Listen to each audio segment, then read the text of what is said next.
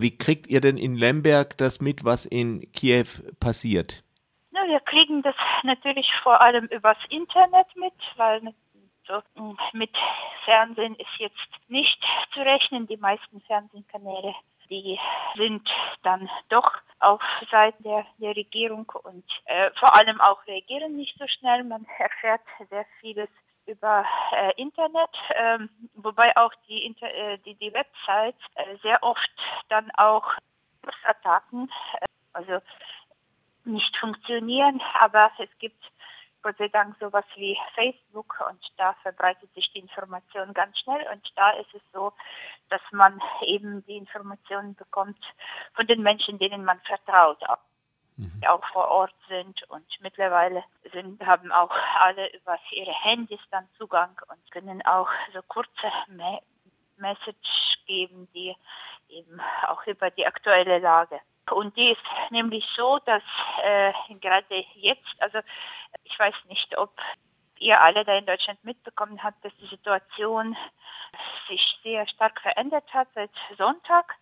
Äh, und zwar am Sonntag ein Teil der Protestierenden dann doch nicht die Geduld hatten und dann haben einfach äh, so radikalere Sachen unternommen, äh, die zwar von vielen kritisiert werden, weil sie keine keine Bedeutung haben, also oder eben also nur eine symbolische Bedeutung mhm. haben können. Aber immerhin, also äh, die Protestierenden haben sich sozusagen geteilt, äh, die äh, friedlichen Menschen stehen weiterhin auf dem Maidan, ähm, aber ein Teil hat sich getrennt und ist in äh, Richtung Parlament gegangen. Und da befindet sich jetzt so die Frontlinie, die wo, wo gerade auch schon richtig mit Waffen geschossen wurde. Also heute ist es nachgewiesen, mindestens zwei Personen sind umgekommen.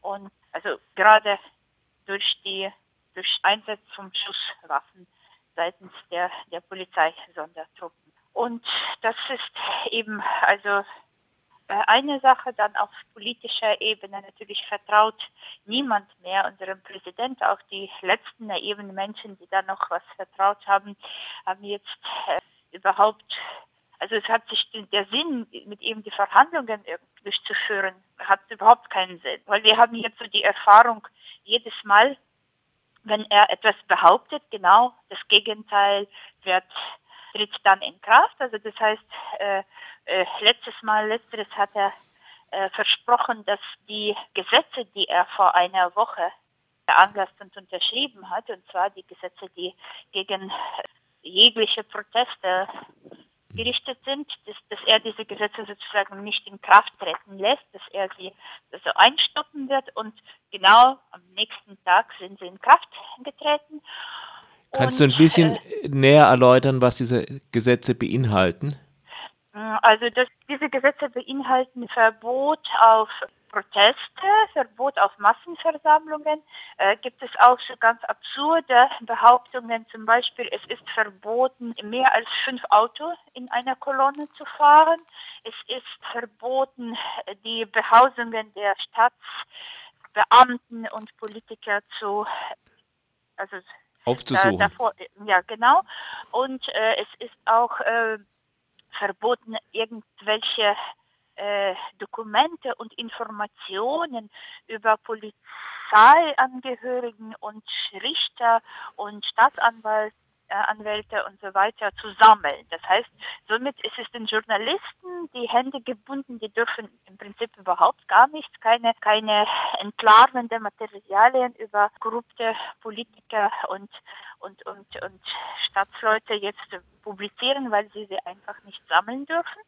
Und auch äh, die Verantwortung für die Presse ist sehr stark gestiegen. Und was auch zum Beispiel äh, sehr, sehr ungünstig ist für äh, jede mögliche demokratische Proteste, äh, dass, ähm, dass man nur als eine lizenzierte äh, Presseagentur, die ähm, Nachrichten verbreiten darf. Und das ist jetzt nämlich so, dass gerade diese lizenzierten, offiziellen staatlichen äh, Agenturen, äh, denen vertraut man nicht. Es gibt sehr viele freie Medien und die sind mit dem Gesetz jetzt sozusagen außer Gesetz gestellt.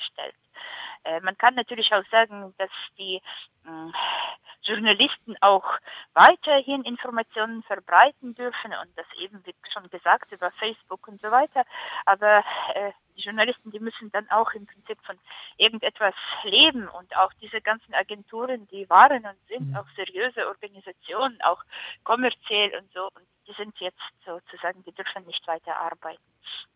So, und das, äh, das geht dann auch weiter, dass die Menschen dürfen jetzt keine äh, Masken tragen, darunter sind auch Gasmasken, aber auch äh, vielleicht Karnevalmasken und so gedacht. Und die Menschen dürfen jetzt auch keine Helme, keine Schutzhelme tragen. Äh, das hat äh, auch äh, dazu geführt, dass die Ukrainer, so humorvoll wie sie sind, äh, haben dann am Wochenende äh, solche Demonstrationen mit Kochtöpfen und sonstigen, also so Kochtöpfe sind, also Kochtöpfe sind nicht ausdrücklich verboten. Hm, das ist ausdrücklich verboten, genau. Das ist jetzt ausdrücklich verboten. Das darf man jetzt nicht.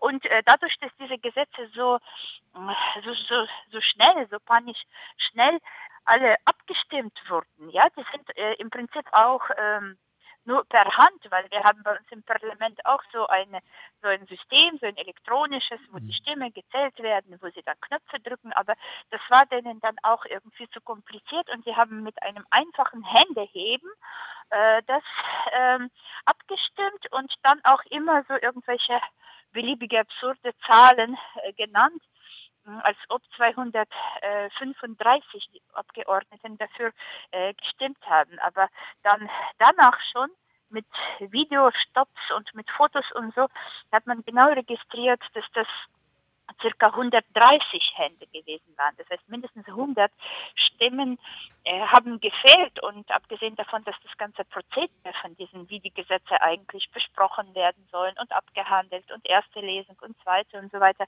das alles wurde ignoriert und dann wurde eben, also mit diesem Händeheben, diese Gesetze sind auch total unlegitim und eben, sie sind äh, dann auch äh, sehr, sehr eilig verabschiedet und da sind zum Beispiel auch äh, jetzt irgendwie so Menschen, die Hockey spielen, ja, das ist schon so äh, eine Gruppe von Menschen, die sich nicht sammeln darf und dabei eben die äh, Helme auf dem Kopf trägt. Das heißt, die Hockeymannschaft muss dann im Prinzip schon eine extra äh, Genehmigung ersuchen, ja, um, um Hockey zu spielen. Äh, um das Ganze ins Absurde zu treiben, hat ein Mensch äh, in Chmelnytsky die Polizei um die extra Genehmigung und Begleitung gebeten, weil er äh, mit Freunden am Wochenende in die Sauna fahren wollte. Und das wären mehr als fünf Autos in der Kolonne. Und äh, ja, also so absurd sind diese Gesetze und das empört natürlich die Menschen. Und wir wissen alle, dass wenn man das jetzt nicht verhindert, das wird nur schlimmer. Das heißt, es muss jetzt äh, irgendwie was dagegen getan werden, weil wenn die Ukrainer jetzt das schlucken, dann, dann wird Schluss gemacht werden mit, mit allen möglichen demokratischen, friedlichen Protesten und so weiter.